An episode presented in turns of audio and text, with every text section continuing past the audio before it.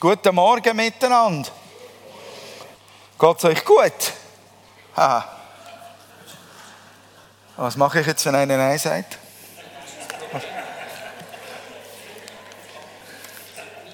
Habe ich echt kein Problem, weil wir haben gerade etwas gesungen, das hilft. ich bin so froh, bin ich nicht verantwortlich dafür, dass es jedem von euch gut geht.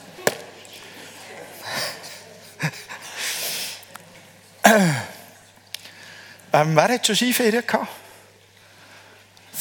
Ähm, diese Woche, letzte Woche? Letzte Woche? Vorletzte Woche? Wer geht noch in die Skiferien? Ja. Wow. Sehr schön, sehr schön. Schnee hat es scheinbar genug.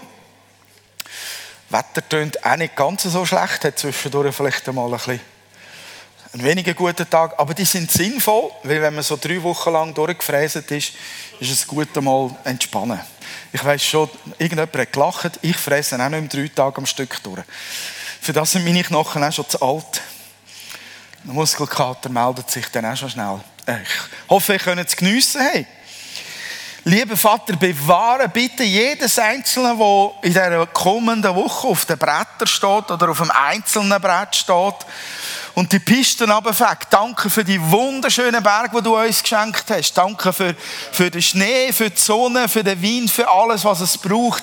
Danke, Herr, können wir das geniessen. Halt deine schützende und bewahrende Hand über allen, besonders auch über dem Jugendskilager und schenk ganz tiefe Begegnungen mit dir, Herr. In Jesu Namen. Amen. Das ist ein gutes Feriengebet.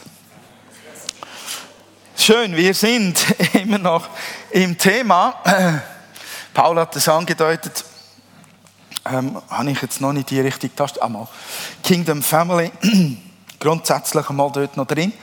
Ähm, und ich habe heute Morgen mir den Titel genommen, Kultur der Freiheit schaffen. Es gibt einen wunderbaren, äh, ja, gibt einen wunderbaren Bibeltext dazu, den ich nachher noch offenbaren möchte. Ich weiß, ich weiß etwas, was ich gelernt habe ähm, auf der Bibelschule und kann mich noch erinnern, wie Dr. Markus Koch auch in der, in uns, unser Haustheologe in der Pfingstmissionsbewegung, äh, wie er äh, zu dem ganzen Thema wie Homiletik gesagt hat, also die Predigtauslegung, was ihr nicht tun dürft, und er hat ja einen schönen Zürcher Akzent, was ihr nicht tun dürft. Ich weiß gar nicht, wie er das macht. Aber er betont das so schön. Und er ist ein kleiner Mann, aber seine ganze Körpersprache steht dann dahinter. Was ihr nicht tun dürft, das ist eine Predigt mit einem Negativbeispiel beginnen. Oh, so, Oton, Dr. Markus Koch. Und ich beginne es trotzdem. mit einem Negativbeispiel. Ich habe die letzten zwei Sonntage zwei Geschichten erzählt, die ausgesprochen positive Ausgänge hatten und ähm, ich glaube, da sollte es auch mal Platz haben, etwas Negatives zu erzählen. Entschuldigung, ich muss noch Ricola aus dem Maul rausnehmen. Das ist entweder verschluck ich es und dann hust ich um. Oder ich verbeiße es und dann tönt es lustig. Ich habe zwei positive Geschichten erzählt und denke, es sollte auch mal etwas Negatives Platz haben, weil wir lernen ja nicht nur aus den positiven Dingen, oder? Irgendjemand hat mal gesagt, am meisten lernen wir aus den Fehlern, die wir machen. Und ähm, äh, die eine positive Geschichte war ja die von Isaac Newton. Die, die da waren und sich erinnern können, wissen, worum es ging. Isaac Newton, der ähm, der als schwieriges Kind galt, aber in dem jemand einen, einen Schatz Gottes gesehen hat, unter der Führung des Heiligen Geistes ihn gefördert hat und, und ähm, ja, freigesetzt hat in seinen unfassbaren Begabungen. Und dann die zweite Geschichte war über William Wilberforce, letzten Sonntag. Der Mann ähm, der 1,5 Millionen Menschen letztlich an einem Tag in die Freiheit entließ, aus der Sklaverei, aus dem Sklavenhandel in England. Und hinter ihm stand ein John Wesley, der ihn unterstützt hat dabei, Äh, jetzt komme ich wieder ins Rechnen. X Abstimmungen. Und ich habe jetzt auch herausgefunden, warum ihr letzten Sonntag so gelacht habt. Ich habe es nämlich mal nachgerechnet. Ich war da so weit daneben bei den Zahlen, da musste man ja schmunzeln. Ähm, ja, ich habe sein Alter geteilt, multipliziert und wieder durcheinander gebracht. Sensationell. Ja, gut. Also wer sie nicht gehört hat, die zwei Predigten, ich glaube, es macht Sinn, damit man auch den Link zu dieser heute hat, das nachzuhören. Also hier kommt die dritte Geschichte eines Mannes zum Thema. Der wurde am 30. März äh, 1853 in Groth, Zundert, das ist in Holland, geboren. Und so sah der hübsche Mann aus. Man sieht es ihm direkt an, ähm, was er da in dem Moment im Herzen trägt. Er ist ein feuriger Mann geworden, aber er kam zunächst als kleines Kind zur Welt, als Sohn eines Pfarrers, des Pfarrers Theodorus und ähm, Anna Cornelia, einer Tochter eines Buchbinders, kam er zur Welt. Und sein Zuhause oder seine ersten Jahre der Prägung waren ähnlich wie die von William Wilberforce, seine Eltern Christen und eine Mutter, die sehr viel für ihn gebetet hat und ihn viel gefördert hat, ihn stark ermutigt hat. Und als Teenager erhält dieser Mann, dieser Bub, eine Berufung, und zwar zum Evangelisten. Seine Berufung war es, ich will Seelen für Jesus gewinnen. Dieser junge Mann wurde auch eingeführt in den Kunsthandels eines Verwandten. Er, er bereiste England, Paris zum Beispiel war er auch, hatte aber dieses Brennen im Herzen fürs Evangelistsein und startete deshalb auch ein Theologiestudium, hat das aber abgebrochen, weil er fand, an der theologischen Fakultät werden nur heuchlerische Pharisäerschaften gezüchtet. Er war dann Hilfsprediger in einer kleinen Kirche in Borinage bei Mons, das ist in Belgien. Ähm, und er hatte eine, einen, eigen, ja, einen eigenen Charakter, er war ein spezieller Mensch, ganz eindeutig. Er tat etwas, was damals kaum Leute taten, er verschenkte Kleider an die Ärmsten, ähm, an die Kohlearbeiter und er, er lebte selbst in äußerst ärmlichsten Verhältnissen, hat das selbst gewählt. Und seine Kirchenvorsteher, die ihn angestellt hatten, fanden das gar nicht gut und haben ihn deshalb gefeuert. Äh, er ist dann weitergezogen nach Amsterdam. Und als er ungefähr 20 Jahre alt war, etwas über 20 Jahre, begann er seinen Dienst als Evangelist in den Kohleminendistrikten am Rande und außerhalb von Amsterdam. Und dort fand er wirklich seinen Platz. Das war sein Ort. Er sah dort die größten Nöte, Alkoholismus, Prostitution, einfach Gottlosigkeit. Und dort verkündete er das Evangelium unter dem Abschaum der Gesellschaft. Wenn ich das so erzähle, kommt mir William Buß in den Sinn, dem es ähnlich ging. Ist aber nicht William Buß. Und da sieht man das Feuer, das er da im Herzen trägt. Auf dem Foto sieht man so gut.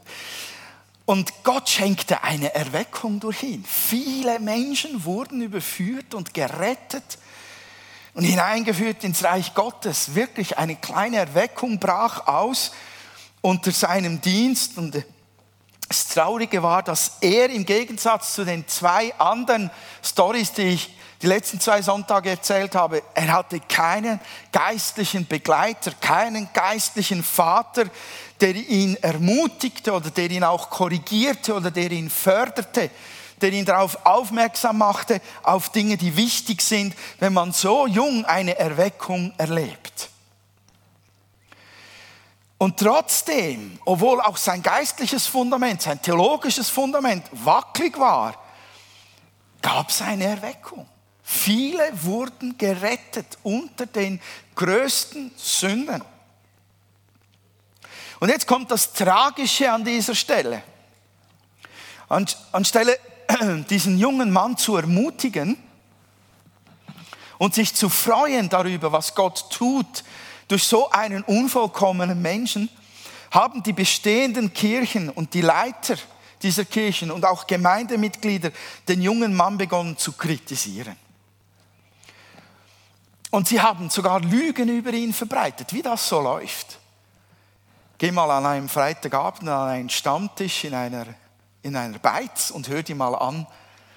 Da ist der Blödsinn, der Donald Trump erzählt, auf dem genau gleichen Niveau wie an diesen Stammtischen. Da wird Zeugs erzählt, das nie im Leben so geschehen sein kann. Aber wenn die Worte mal ausgesprochen sind, wenn die Lügen mal im Raum sind, dann, dann haben die nicht kurze Beine, dann haben die lange Beine. Dieser junge Mann brachte seine, ähm, seine Jüngerschaft oder die Neubekehrten brachte er in die bestehenden Gemeinden hinein. So hat man es damals gemacht, so hat es auch William Bus gemacht. Hat die Leute in die Methodistengemeinden hineingebracht. Und dieser junge Mann brauchte es hinein und die sind halt einfach nicht der Norm entsprechend einer durchschnittlichen Kirche. Die haben gestunken und die haben nicht gewusst, wie man sich benimmt in einer Kirche. Beziehungsweise ganz ehrlich, wie benimmt man sich eigentlich in einer Kirche korrekt? Andere Frage. Lassen wir das. Das Problem war, dass diese diese Kirchen waren voller Leute, die ein mehrheitlich geregeltes Leben hatten, sozusagen Mittelklasse-Schicht, ein Auskommen, in der Schule waren und so weiter. Und die wollten solche Leute nicht unter sich haben, die er mitgebracht hat. Und so haben sie gelogen und haben ihn mit Worten verletzt und sie haben ihm falsche Motive unterstellt. Er mache diesen ganzen Dienst nur zu seiner Ehre und er vergnüge sich heimlich mit den Prostituierten ähm, und so weiter. Und diese Welle der enormen Kritik, die gegen ihn kam, in der Welle war er komplett alleine. Da hat wirklich ein geistlicher Vater gefehlt der ihm vielleicht auch mal den Arm um die Schultern gelegt hätte und gesagt hat, nimm das nicht so ernst. Nimm das nicht so persönlich. Bitte vergib ihnen, werde nicht bitter. Gib nicht auf, mach weiter. So jemanden hätte es gebraucht. Ohne ein gutes geistliches Fundament und mit einem etwas speziellen Charakter, so ganz alleine, ohne diesen geistlichen Beistand, war er nach Jahren im Dienst total enttäuscht, obwohl die Erweckung blühte. Und er begann tatsächlich die ganze Kirche, den Leib Christi anzuklagen. Zuerst in seinem Herzen, dann laut. Und irgendwann klagte er Gott selber an und mit sich selbst war er auch nicht mehr glücklich. So hat er die Erweckung verlassen, den Ort verlassen, die Erweckung brach zusammen. Er verließ Gott und wandte sich dem Einzigen zu, das er noch konnte. Also was er meinte, dass er noch konnte und das ihm irgendetwas bedeutet hatte, nämlich dem Malen. Und er malte solche Dinge, ganz einfache Dinge. Leute, die werden heute zu Millionen gehandelt. Oder das hier ist vielleicht bekannter. Aber selbst in seiner Malerei sieht man in der Chronologie,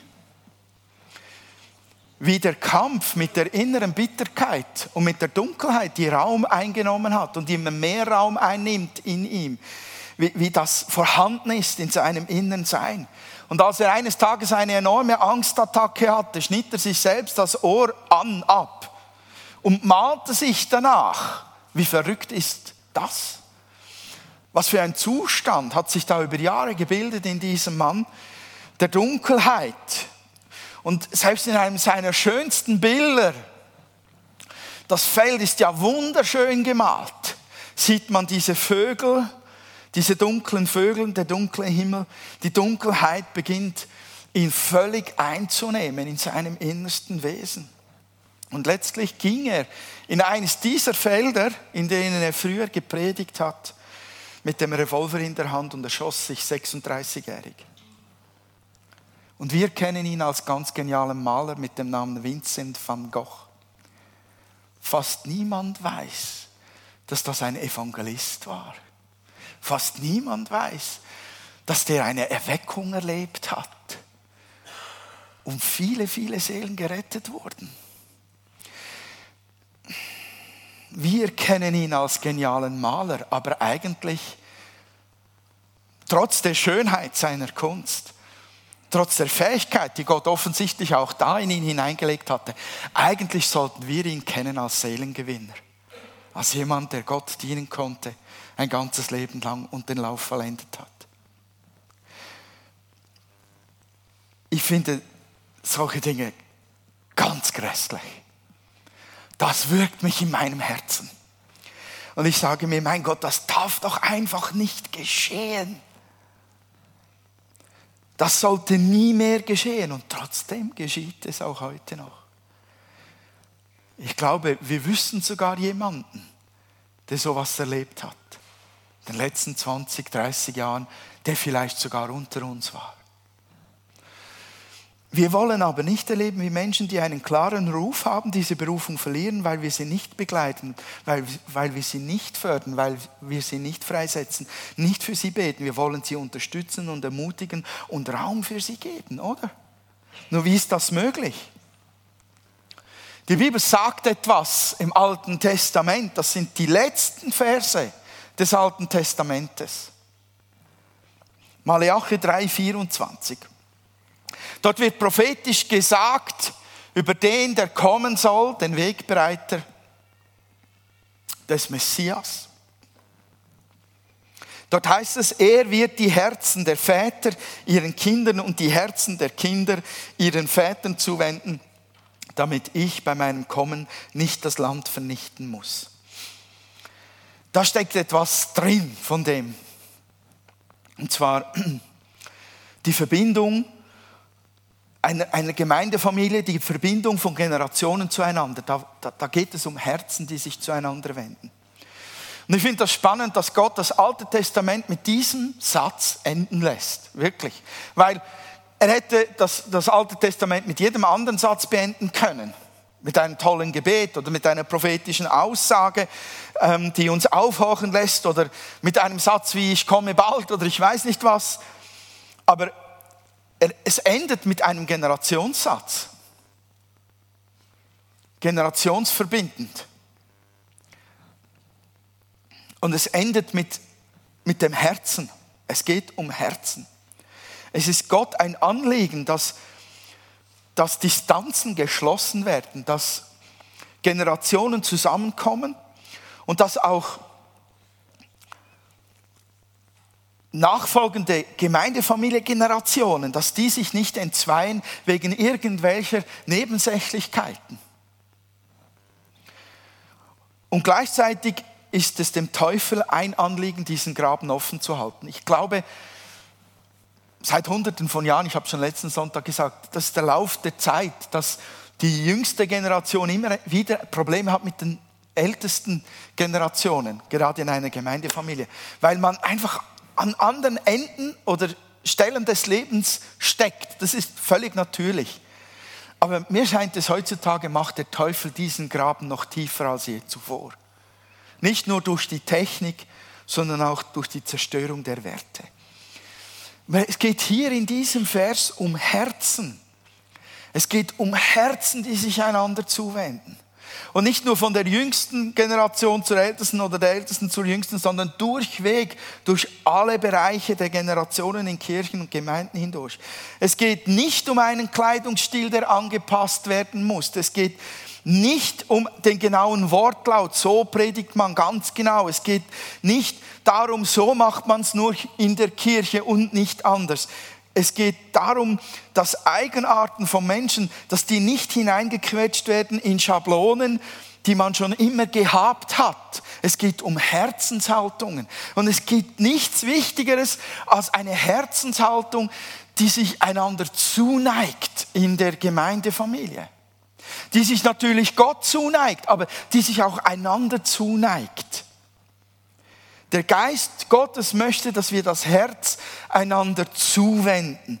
Und der Prozess, dass eine Gemeinde so ein Herz hat füreinander geht tatsächlich, sagt die Bibel, von den Älteren zu den Jüngeren. Nicht von den ganz Alten nur zu den Jüngsten, sondern einfach von den Älteren zu den Jüngeren.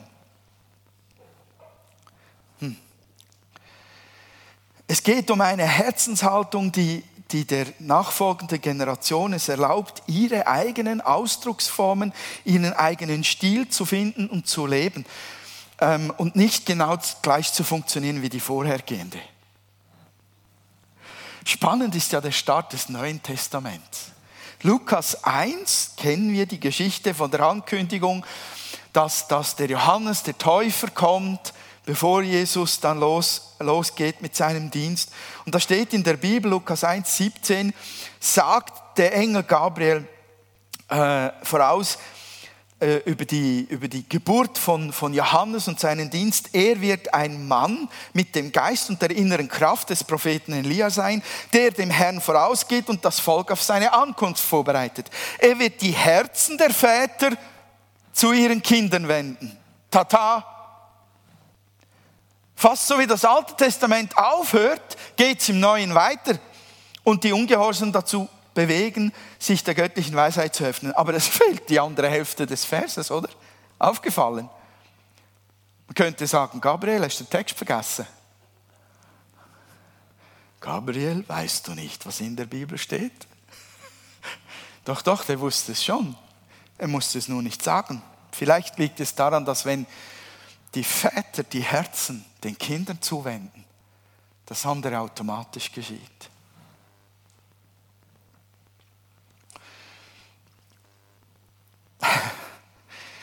Das Neue Testament geht ja dann weiter. Da kommt die Ankündigung zu Maria, auch wieder durch Gabriel, der ihr sagt, du wirst schwanger werden, du wirst den Erlöser gebären. Und spannend ist ja dann, was geschieht, als der Engel von Maria weggeht. Weiß es jemand, was geschieht, nachdem der Engel von Maria weggegangen ist? Letzten Sonntag habe ich es gepredigt. Weiß es noch jemand, was passiert? Maria läuft los, drei Tage lang, zu Elisabeth, von der sie gehört hat, sie ist im sechsten Monat schwanger. Ich finde das ein wichtiger Punkt. Wir müssen einander auch die Herzen zuwenden darin, wenn, wenn die jüngere Generation Erlebnisse gemacht hat mit Gottes Gegenwart. Wenn die Konferenz dann vorbei ist, wenn der Jugendtag vorbei ist oder wenn, wenn, ähm, wenn wenn das Gotteserlebnis weg ist, wenn der Engel gegangen ist, wenn die Gegenwart Gottes nicht mehr so intensiv ist, wenn Menschen gewaltige Begegnungen in der Gemeinde gehabt haben mit Gott und sich Gott weiter bewegt, was passiert dann? Was tut man dann? Maria geht zu Elisabeth. Sie läuft drei Tage lang in die Berge, um Elisabeth zu treffen und nicht nur um ihren schönen runden Bauch zu sehen, sondern um ihr eigenes Erleben zu sortieren und verstehen zu können, was ist mir geschehen, wie gehe ich jetzt damit um. Der Herr hat mir durch den Engel Gabriel Folgendes gesagt, Elisabeth, was denkst du? Soll, was soll ich tun? Was muss ich jetzt machen? Was passiert mit mir? Wir müssen unsere Herzen auch den Erlebnissen voneinander, die wir mit Gott getan haben, zuwenden, damit das, was Gott an diesem Leben getan hat, damit sich das entfalten kann, damit wir unterstützen können, damit sich das multipliziert und weitergeht und nicht versandet. Ich finde es manchmal spannend zu, zu erleben, was geschieht, wenn jemand ein gewaltiges Erlebnis mit Gott gemacht hat in einer Gemeindefamilie. Und dann erzählt er es er erzählt es voller Feuer. Und wir stehen da. Aha, okay. Schön für dich. ja, wir wissen manchmal nicht, was tun, aber wir holen sie alle mit Gewalt wieder auf den Boden der Realität runter. Das tut ein guter Schweizer Christ, oder? Hauptsache geerdet, wenn der Blitz einschlägt. So schön können der lachen. Nein, nein, nein, nein. Nein, nein, nein, nein. Das gehört nicht zum guten Ton. Da muss nachgefeuert werden. Weil es ist gut so. Das ist gut so. Gottes Erlebnisse, die dich beflügeln, die neue Dimensionen freisetzen. Wir müssen da nicht runterbremsen. Es kommt schon der Moment, wo wir einen guten, weisen Rat weitergeben können, den es braucht. Aber im Grundsatz gehört sich das befeuert und nicht gebremst. Was mir an Elisabeth gefällt, man, man liest es natürlich nicht, man muss es zwischen den Zeilen lesen.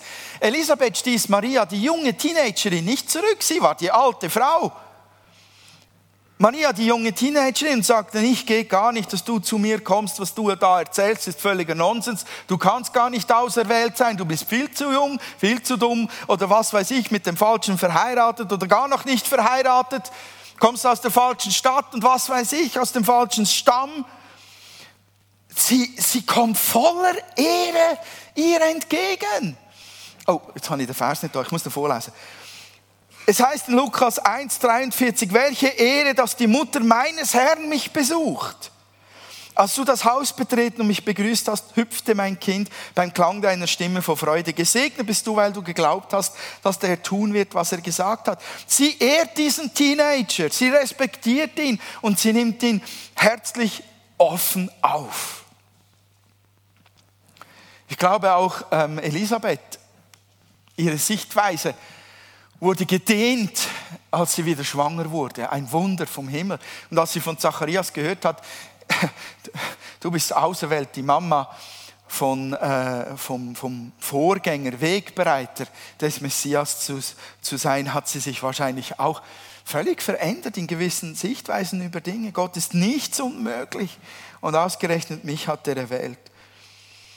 Junge Menschen brauchen reifere geistliche Familienmitglieder, die ihr Erleben verstehen können und helfen, darin weiterzugehen und das, was Gott hineingelegt hat, zu fördern und auszudehnen. Das ist dringend notwendig. Elisabeth hat das für Maria getan. Aber nicht nur Maria profitierte von der Elisabeth, sondern die profitierten beide voneinander.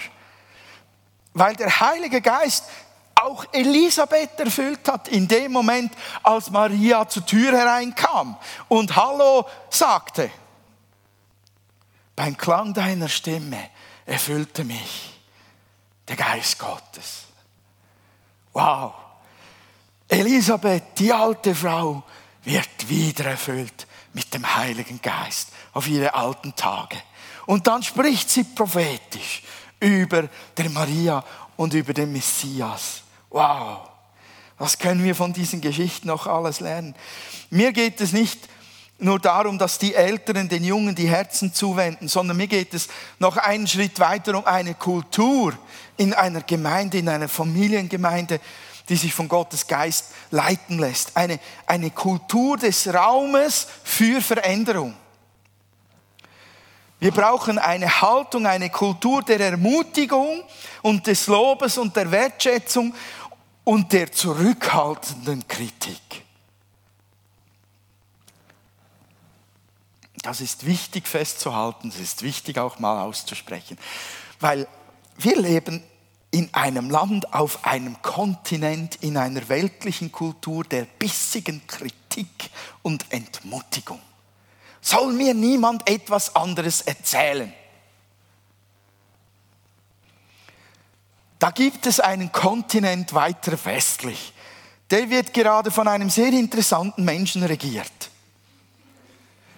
Und die haben es kultiviert, eine, eine Kultur des Lobes zu haben. Und vielleicht hat man es bei ihm etwas übertrieben. Weiß es nicht genau. Er hält sich im Moment für der King der Welt.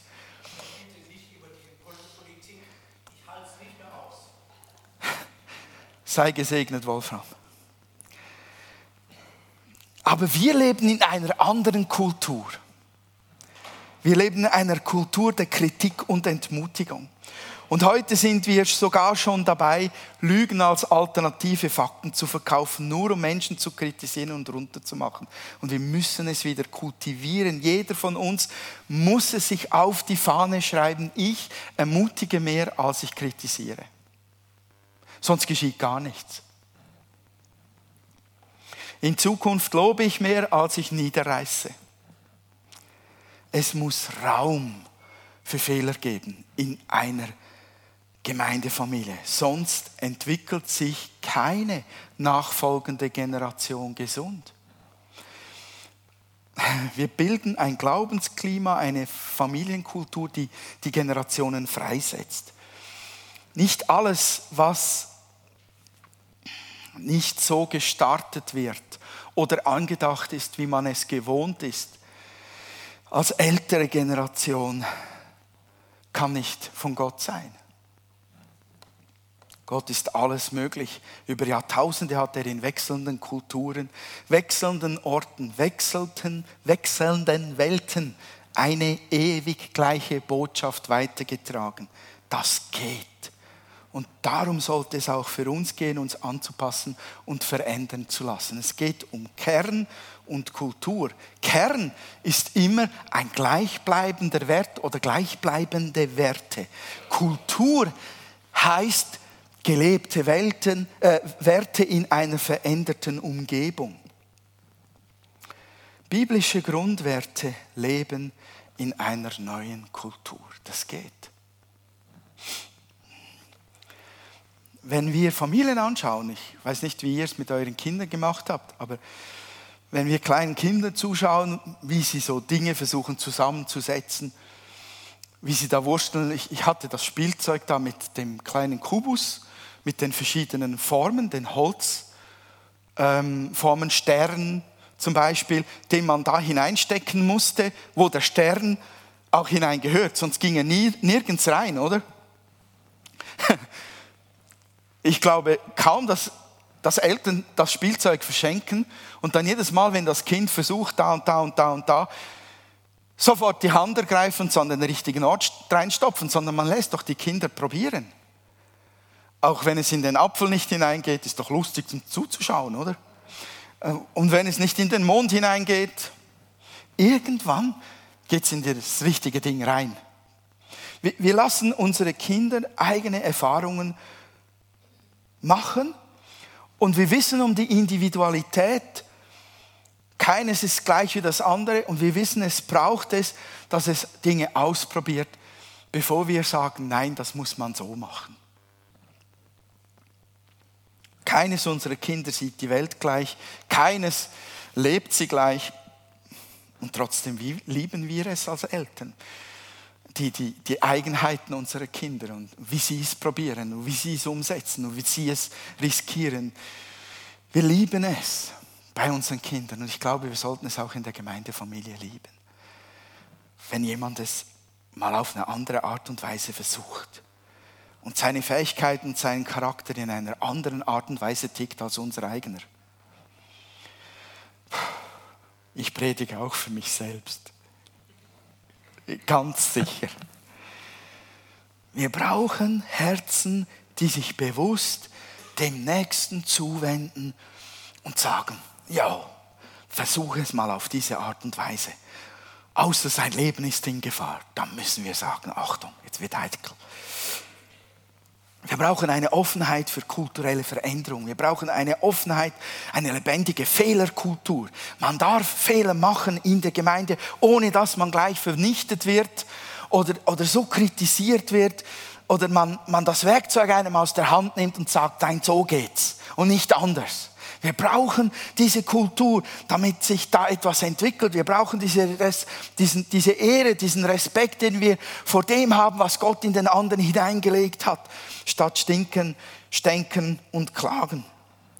Und ich möchte uns ermutigen heute Morgen, diese, diese Erwartung des Glaubens zu kultivieren, dass es auch anders gehen kann, als ich es bis heute gedacht habe. Wir haben ja erben.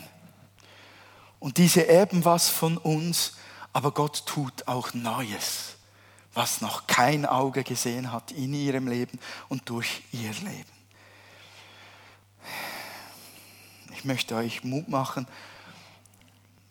unser Herz dem zuzuwenden ähm, und eine Kultur zu schaffen, die Freiheit in den Herzen aller nachkommenden Generationen die Freiheit schenkt, die Freiraum gibt, um sich zu entwickeln und zu entfalten und das herauszubringen, was Gott in sie hineingelegt hat.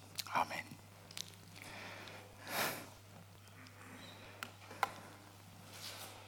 Vergebt mir, wenn ich zu politisch war. Ich möchte, dass in euren Herzen das bleibt, was vom Geist Gottes gesagt wurde. Lieber Vater, ich danke dir von Herzen, dass du, ah, dass du deine Gemeinde liebst, dass du hier unsere, unsere Gemeindefamilie liebst. Du hast dein Herz uns total verschenkt. Danke, dass du dich so aufgetan hast, du uns genommen, wie wir sind und hast uns das Heil geschenkt und hast uns Gaben und Gnaden geschenkt auf so viele Art und Weise. Danke vielmals. Hast du Vertrauen uns geschenkt. Hast du uns Freiraum gegeben, ein Leben lang auch Dinge zu probieren, bis wir es entdecken, Herr. Ja, wie es auch noch gehen könnte. Danke. Und ich bitte dich, hilf uns, dass wir als Gemeindefamilie die Herzen einander zuwenden und einander Raum geben es gleich zu tun, wie du es uns getan hast.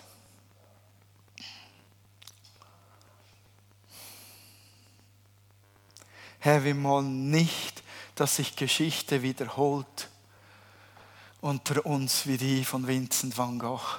Wir wollen, Herr, vorsichtig sein mit dem Kritisieren. Hilf uns zu loben Hilf uns zu ermutigen, hilf uns zu unterstützen, hilf uns einander Gnade zu geben. Ich danke dir von Herzen, Herr. Ich lade dich ein, Heiliger Geist, da wo unsere Herzen deine Hilfe und Veränderung benötigen, tu dein Werk. Wirke an unseren Herzen. Danke vielmals, Herr. Segne diese deine Gemeinde. Bau sie weiter auf. Schaffe ein Klima, eine Kultur unter uns, die dir Freude macht und die deinen Kindern und nachfolgenden Generationen Raum schafft, um sich zu entfalten und deine Pläne in die Realität zu bringen. Ich danke dir dafür im Namen Jesu. Amen.